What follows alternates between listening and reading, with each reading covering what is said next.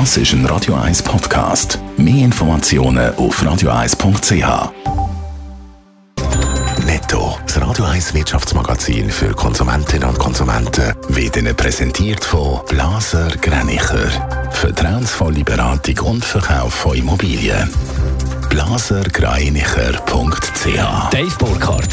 An der Schweizer Börse dürfte es heute im roten Bereich losgehen. Die vorbörslichen Daten von Julius Bär und der IG Bank sehen der SMI leicht tiefer als bei Börsenschluss gestern. Auch alle 20 SMI-Titel sind laut Cash im Minus. Am meisten verlieren die Aktien von Kühne und Nagel mit 1,4 Prozent.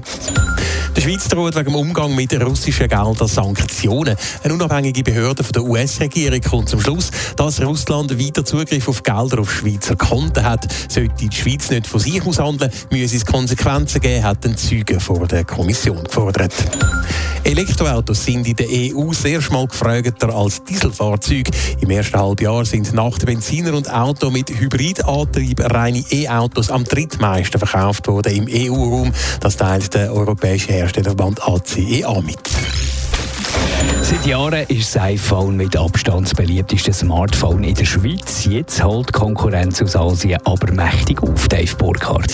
Der südkoreanische Hersteller Samsung kann in der Gunst der Schweizerinnen und Schweizer offenbar zulegen. In einer repräsentativen Umfrage vom Internetvergleichsdienst Moneyland haben 40 Prozent angegeben, dass sie ein Smartphone von Samsung haben. Letztes Jahr war es noch ein Drittel gewesen, da hat es also auf das Jahr hin einen merklichen Zuwachs gegeben. Allerdings fehlt dann doch noch ein Stückchen aufs iPhone. Da haben nämlich 46 Prozent der Umfrageteilnehmer angegeben, dass sie so eins haben. Im Gegensatz zu Samsung hat es bei den iPhones aber keinen Zuwachs gegeben. Der Wert ist gegenüber letztem Jahr unverändert geblieben. Das iPhone muss also vielleicht bald um seine Spitzenposition zittern. Wieso wird der Samsung immer beliebter? Es ist eigentlich noch schwierig zu sagen. Die Umfrage die zeigt aber wenigstens, dass Männer zum Beispiel tendenziell eher ein Samsung posten als Frauen. Außerdem nimmt die Beliebtheit von Samsung-Smartphones offenbar mit steigendem Alter zu. Bei den Jungen im Alter von 18 bis 25 ist nämlich das iPhone noch mit Abstand am beliebtesten. Bei den 26 bis 49-Jährigen heben sich Samsung und Apple dann bei der Beliebtheit schon praktisch gewagt. Und bei den Älteren zwischen 50 und 74 ist Samsung sogar ein bisschen beliebter als Apple. Da schmunzelt der Dani. Ja, es trifft sich gut. Ich bin 38, ich bin männlich und ich habe ein Samsung. Netto, das Radio 1 Wirtschaftsmagazin für Konsumentinnen und Konsumenten.